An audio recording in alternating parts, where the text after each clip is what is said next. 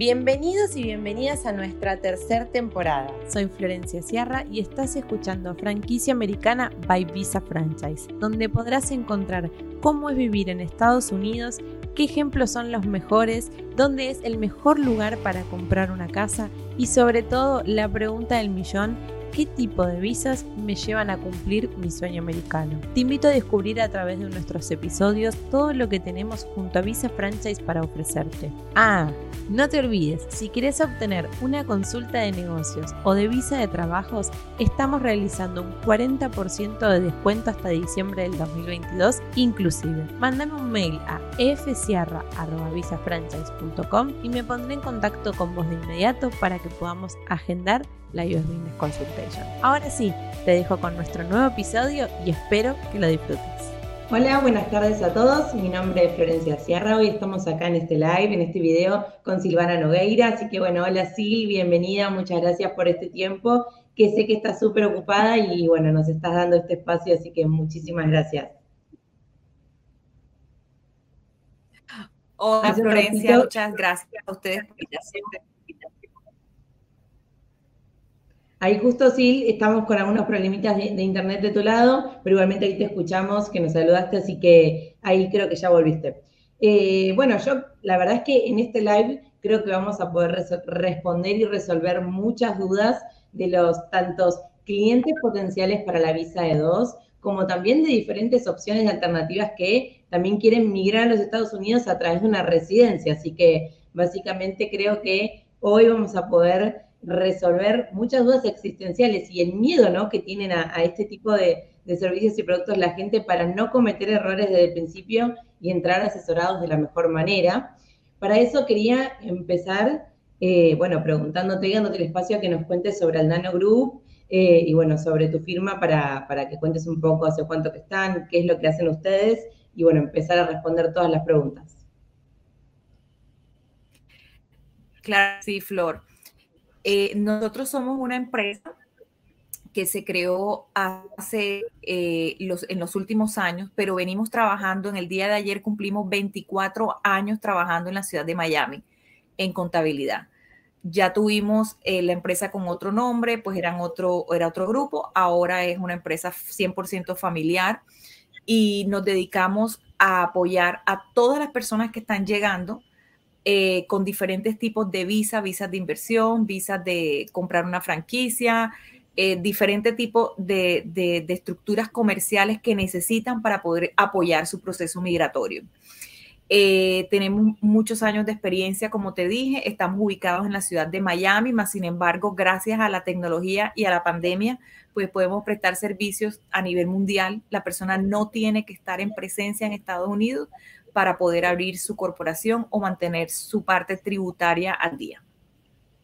Bueno, excelente, súper, súper claro. Eh, eso también, de cierta manera, da una, digamos, un backup de decir, bueno, las personas que estén buscando este tipo de servicios, asesoría este, tributaria, contable, para comenzar a vivir su sueño americano de la mejor manera, eh, saben, que eh, Aldano Group tiene experiencia en esto, ya tiene este, muchísimos casos en los cuales han trabajado y de cierta manera los ayuda a, por supuesto, a entrar de la mejor manera. Pero hay una pregunta que yo quiero hacerte porque de cierta manera siento que es como eh, el puntapié inicial y, que la persona vaya armando como su camino, ¿no? Su trayectoria. Eh, y creo que, estaría bueno que empecemos en, ok, yo, Flor, tomo la decisión de emigrar a los Estados Unidos. En este caso vamos a tomar el ejemplo de la visa de dos, que es una visa no migrante, en este caso. Eh, por ende no, no, es que voy a tener la residencia legal o, voy a tener una ciudadanía de acá a un futuro, sino que entro con una de dos. ¿Qué tengo que hacer? ¿Cómo tengo que empezar? ¿Cómo hago con los tributos? Porque yo ya vengo tributando en mi país, es decir, ¿cómo hago esta transición? ¿Cómo empiezo este camino? Bueno, definitivamente el primer consejo que les damos es abrir la empresa. Muchas veces eh, la sugerencia o lo que el mismo abogado de migración eh, te va a asesorar es que la abras antes de venir. Como quien dice, para que eso fluya en el momento en que ya tú decidiste entrar y empezar el negocio. Eh, lo que te dije, para abrir la empresa no tienen que estar aquí en presencia. Erróneamente muchas personas piensan que tienen que tener ya una aprobación de visa o que tienen que tener un social security y no. La, la, e, este país, eh, el proceso para abrir una empresa es bastante fácil, es bastante rápido, demora de cuatro a cinco semanas el proceso completo de yo entregarles la empresa ya lista para abrir eh, una cuenta bancaria. Y lo más importante, lo más importante, Flor, que estoy recalcando mucho en todos los lives que estoy haciendo toda esta temporada, es que la educación es poder la gente tiene que informarse de las fuentes correctas, de las fuentes idóneas en cada cosa que va a hacer en su proceso. ¿Por qué hago mucho énfasis en esta época? Porque estamos en época de impuestos. Entonces nos están llegando todos los extranjeros con sus declaraciones de renta y hemos encontrado errores que te pueden costar una multa de 5 mil hasta 25 mil dólares. Y tengo clientes que están pagando esa multa. O sea, quiere decir que no es que me contaron, son casos reales que están sucediendo. Y pueden empezar tan simplemente con el error de la dirección que coloquen para abrir la empresa. Entonces, vivimos en un, en un mundo saturado de tecnología, saturado de redes sociales. Se está hablando muchas cosas que parecen súper fáciles, pero no lo son. Entonces, siempre tener un acompañamiento de la persona idónea, en el área que sea, en el área de la persona que te va a guiar para el tipo de negocio, en el área de la abogada de migración, en la área de la contable, siempre personas que te eviten pagar.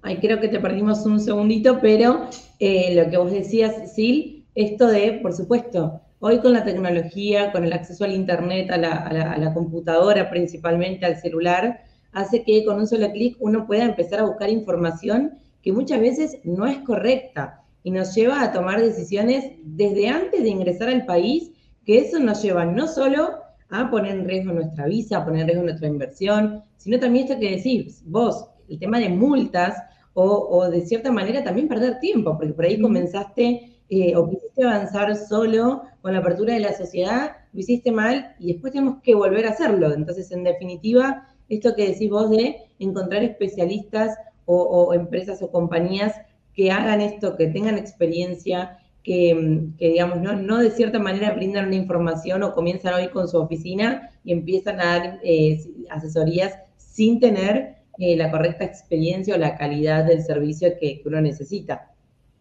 Correcto. Sí. Muy bien. Bueno, yo, digamos que esta persona, lo que vos decís, comienza con la apertura de la LLC y dice, bueno, voy a migrar, ¿no? Comienza, va a los Estados Unidos. ¿Cuál es el segundo paso? Ya tengo abierta mi LLC, ya apliqué a mi visa de dos, tengo mi visa de dos.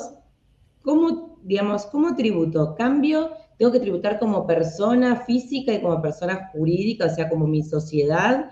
Eh, tributo por los dos, tributo por uno solo. ¿Cómo es esto de, eh, en, Estados Unidos, ¿no? que seguramente cambia diferente, totalmente diferente en Chile, Argentina, Colombia, México, que son los principales países latinoamericanos que usan esta opción? Sí, mira, eso va a depender mucho eh, de la forma como la persona entra a Estados Unidos.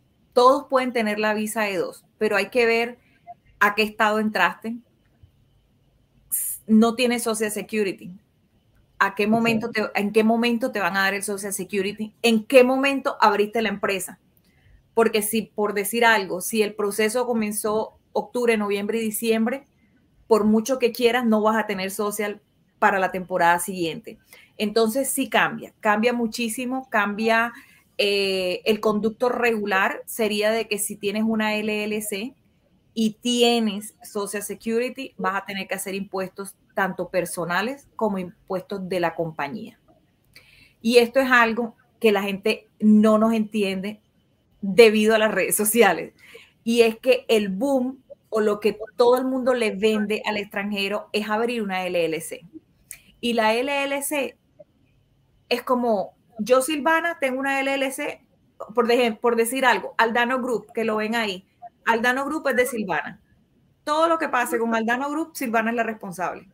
Pero si en vez de que ahí dijera Aldano Group, dijera Aldano Corporation, la corporación está haciendo todo. La corporación, ella sola hace los taxes, el dueño no tiene que presentar impuestos eh, si, no es, si no tiene Social Security, si no es residente. Y definitivamente, si la persona en un futuro tiene una residencia, lo ideal es tener una LLC. Pero si en el momento de hacer todo esto la persona viene solamente con una visa que va a tener que estar renovando porque no tiene esperanza pronta de una residencia, recomendamos más una corporación.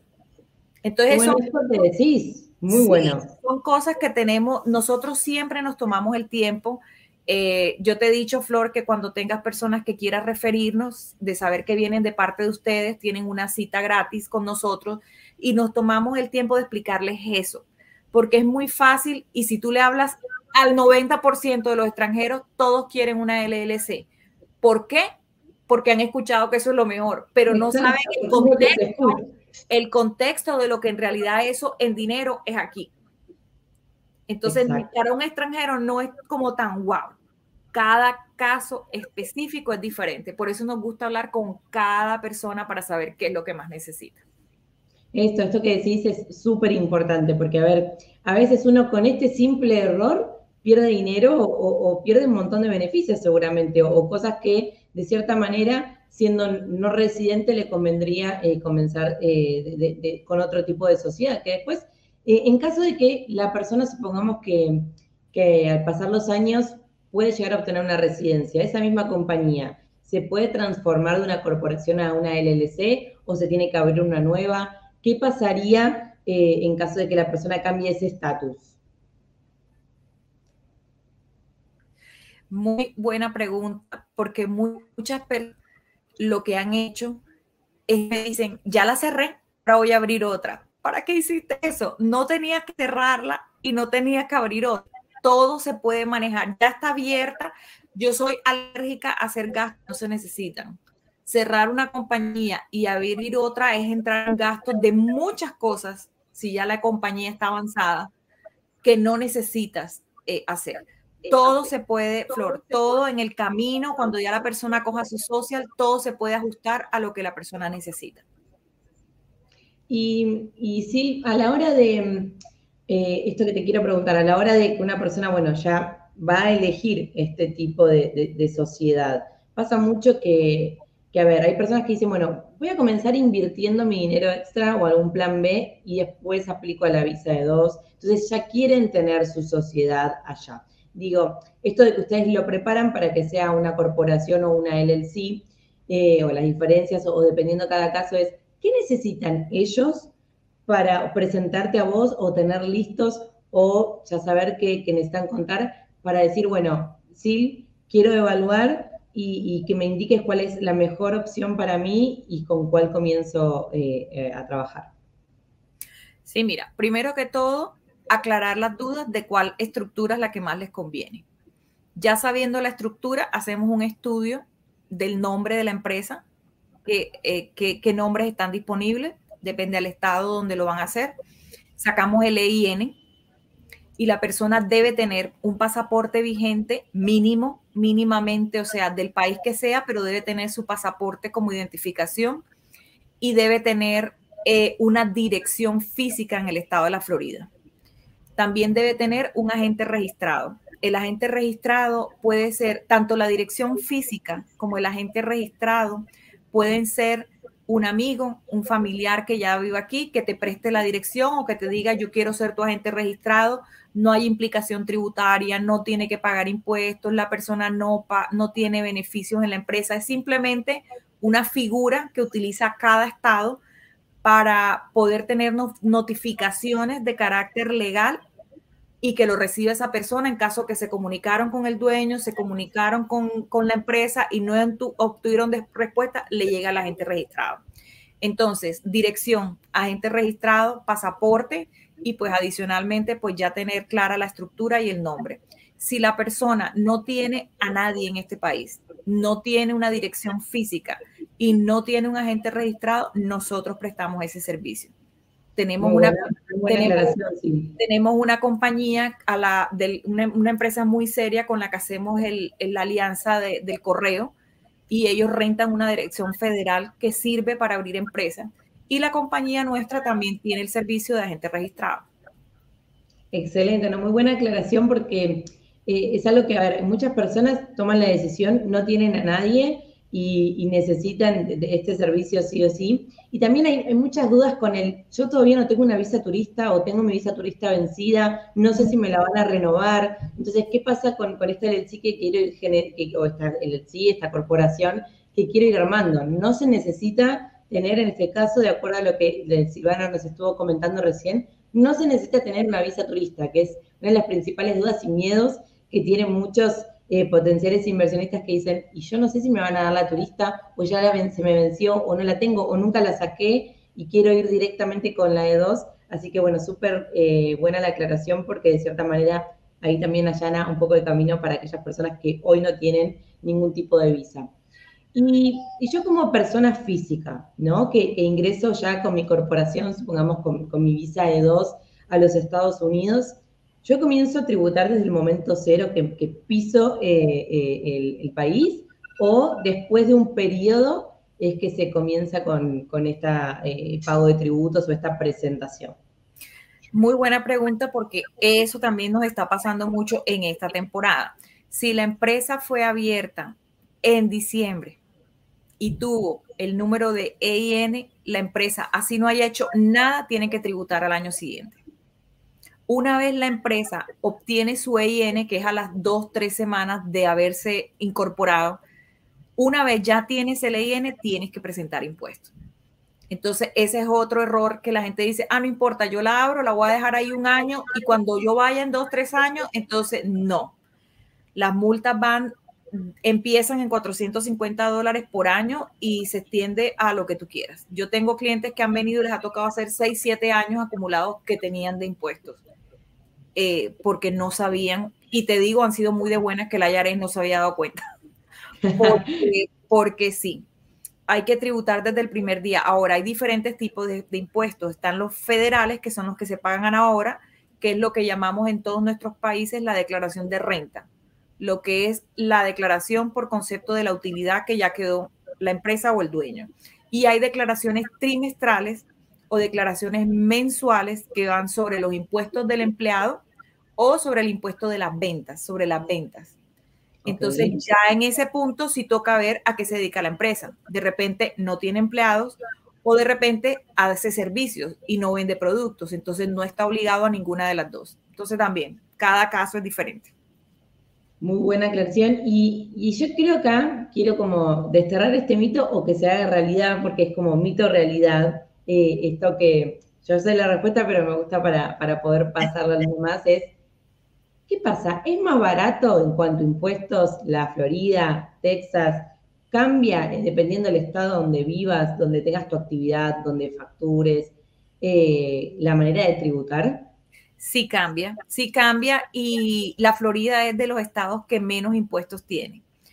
Eh, la Florida mm, en las corporaciones, después de cierto monto, después de 50 mil dólares, ya tienes que tributar. Pero si no te ha quedado sobre la utilidad ese, ese impuesto, simplemente mandas la declaración de la Florida en cero y declaras por la federal lo que tengas que declarar.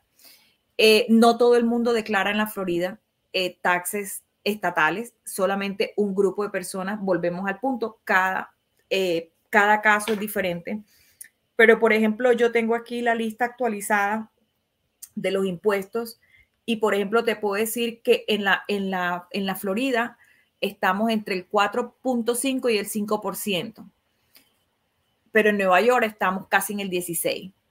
No, tremenda la diferencia. En, eh, en California estamos en el 14%. Entonces, ¿qué pasa? Y así sucesivamente. Y hay otros estados donde nadie quiere vivir, por ejemplo, en Alaska, que puede estar al 4%. 4%. Ahí Alaska es divino, deberían irnos. No para vivir, pero, pero, pero es chévere de vacaciones. No, pero es...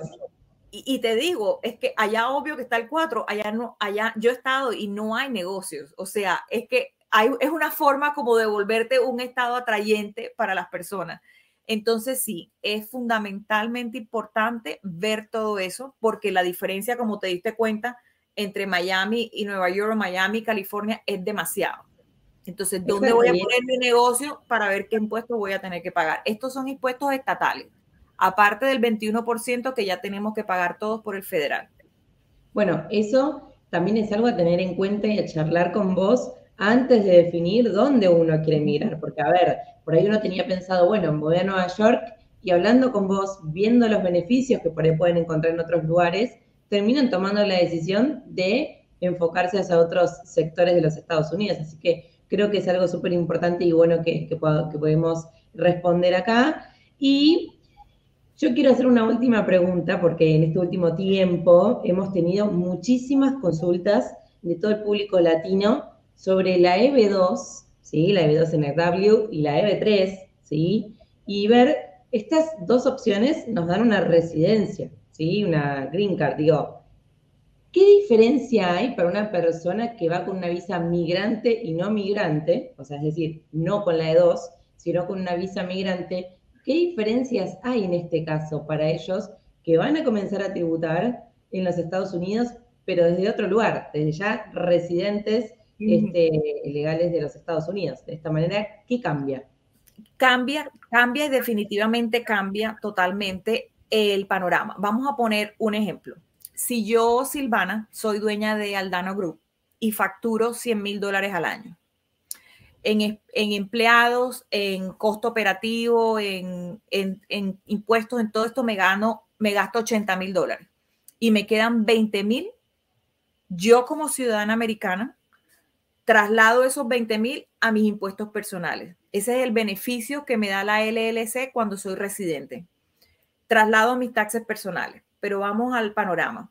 Silvana puede tener un ciego en la casa, puede tener un sordo, puede tener una persona deshabilitada, puede tener niños pequeños, puede ser cabeza de hogar, puede ser viuda.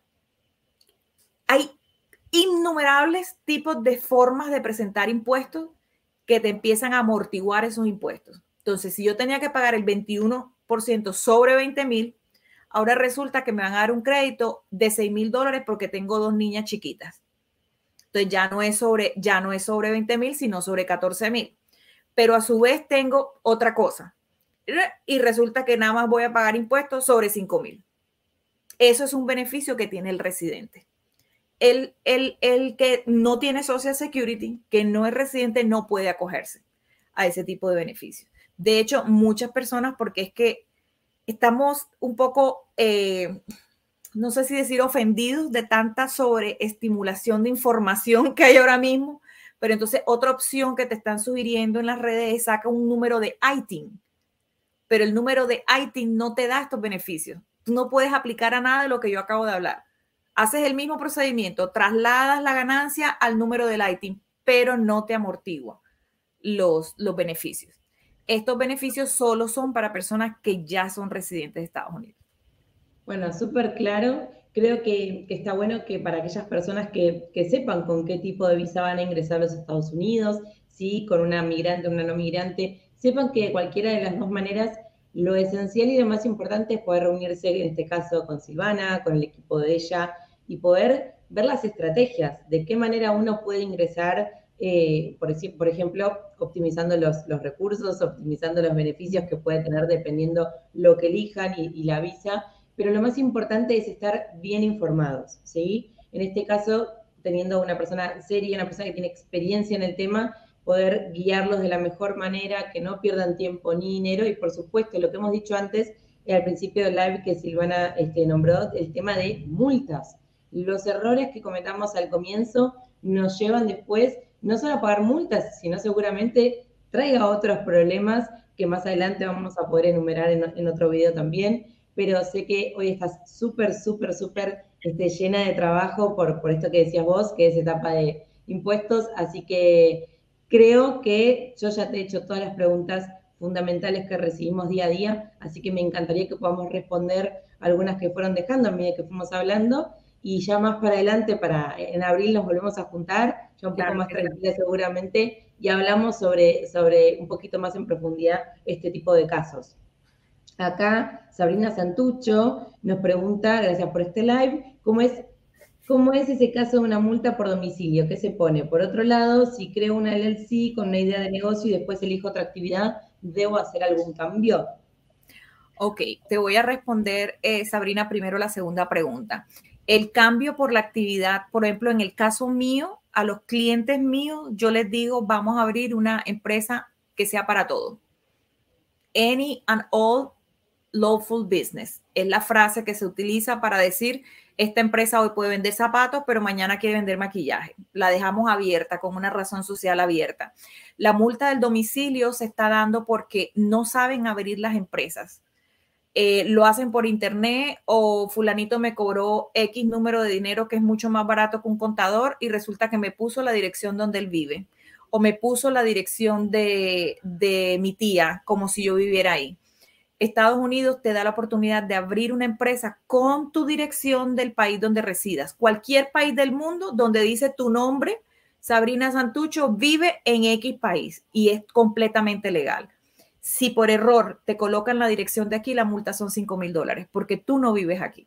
Si el IRS hace una auditoría y se dan cuenta que la dirección que estás utilizando no coincide con el tipo de empresa porque eres extranjero, comenzaron a colocar multas de 5 mil dólares. Bueno, buenísima. Ahí nos falta. Eh, bueno, ya lo respondiste las dos, es verdad. Estuve, ahí está, estaba completa la respuesta. Me perdí. Eh, acá Fer Martínez nos pregunta si los impuestos para abrir una franquicia o un negocio, supongo que será una startup o un negocio a la venta, son similares. Son similares para todos, es el 21% de la utilidad. Aclaro y que quede grabado hoy 3-3 del 23 hasta este año. Hay cambios que vienen y no sabemos qué va a pasar, pero en este momento es el 21% de la utilidad. Excelente. Bueno, acá eh, un usuario de LinkedIn nos dice que está interesado en la visa de B2NW, así que bueno, ahí te invito a que nos puedas contactar por WhatsApp para que te podamos hacer la introducción con los abogados, puedan evaluar tu perfil y eh, también en ese caso, una vez que, que estemos con el OK, por supuesto también si quisieras todo lo que es la parte del servicio contable, te ponemos en contacto con Silvana, que como ella lo indicó este anteriormente también en el video. Eh, para aquellos referidos de Visa Franchise, tienen una reunión gratuita eh, en el comienzo para, por supuesto, evaluar cuál es la mejor alternativa eh, en cuanto a la corporación y seguramente todo lo que viene después también. acá también tenemos, teníamos una preguntita más. Jacqueline dice, buenas tardes, ¿ustedes me pueden asesorar para conseguir el ITIN? Sí te podemos asesorar para hacer el ITIN, pero sí necesitas una cita para que me expliques cuál es la intención por la que quieres el ITIN. Porque muchas personas te van a decir, ven, dame, yo te lo hago, y no todo el mundo necesita un ITIN. Entonces hay que ver la razón exacta por la que lo estás haciendo, porque hasta sacar un ITIN con una intención equivocada puede causarte problemas tanto con la visa como con la estadía en este país. Muy bien, acá también el usuario de LinkedIn nos pregunta por qué Alaska no quiere vivir la gente, porque es bueno saberlo. O sea, que quiere saber por qué la gente no quiere vivir en Alaska. Porque ellos tienen frío bajo nieve 10 meses del año y los dos meses del año que tienen calor no se oculta el sol está casi 24 horas soleado. Entonces, eh, es una mecánica de, que yo estuve, aprendí mucho de la cultura de ellos y no todo el mundo, no es un estado donde todo el mundo quiera vivir. Y definitivamente es uno de los estados más grandes que tenemos y los menos poblados. Entonces, el país siempre hace cosas como para volverlo atractivo, pero, pero sí, no es como que la opción para vacaciones es espectacularmente hermoso. Se lo recomiendo a todos, pero para vivir es complicadito. Claro, el tema del clima muchas veces, también por ejemplo, a ver, el público latino no está acostumbrado por ahí a ese clima o a tener 10 meses eh, muy poco, muy pocas horas de día o, lo que fuese. El, clima, el, latino puede venir de países fríos, pero es que Alaska es frío. O sea, cuando tú vas en invierno a Alaska, te voy a poner un ejemplo, y la nieve a ti como turista te llega a las rodillas, ellos andan en chores porque para ellos está caliente. Claro. O sea, Deduce, deduce tú cómo es el frío allá. Entonces, no, no es demasiado. Igual yo recomiendo que todo el que venga a invertir a Estados Unidos visite el estado donde va a poner su franquicia o donde va a poner su negocio, porque todo esto va a determinar muchísimas cosas. Es un cambio de vida y es bueno que sepan dónde van a vivir. Creo que, es algo súper importante eso que decís, sí, y también recorrer las zonas, los barrios, los sectores, donde uno por ahí también termina pensando dónde va a poner su negocio, no solo el Estado también, sino la zona, es esencial. Si bien obviamente eh, no es obligatorio, pero digo, es esencial para tomar una buena decisión. Eh, bueno, acá también nos pregunta que si quiere abrir una empresa, ¿cómo hago? Creo que lo hemos respondido. Eh, lo principal, lo primero sería que te pongas en contacto con Silvana, que ahí abajo también el usuario de LinkedIn dice que necesita hablar con vos, que sabes mucho del tema. Estoy totalmente de acuerdo con el usuario de LinkedIn. Acuérdate, acuérdate Flor, que también las personas que nos pongan en, el, en la interview cuando preview a, la entrevista que vienen de ustedes tienen un descuento si van a abrir la empresa de 30 dólares. Exacto, así que a todos aquellos que estén escuchando, estén viendo este video, quieran ponerse en contacto con Sil, nos pueden escribir a info.visafranchise.com y rápidamente nosotros hacemos la introducción con ella para, para que puedan empezar a trabajar con, con, Silvana. Excelente profesional. Sil, no te robo más tiempo, hemos respondido a todas las preguntas. Eh, te agradezco una vez más siempre por el tiempo, por el espacio. Así que estaremos ahí prontito haciendo otro live con mucha más información que da para rato. Sí. Gracias, gracias de verdad. gracias a ustedes. Bye bye. Y este fue un nuevo capítulo de Franquicia Americana. Muchas gracias por escucharnos y no te olvides de compartirlo con tus amigos y además dejarnos una reseña. Muchas gracias.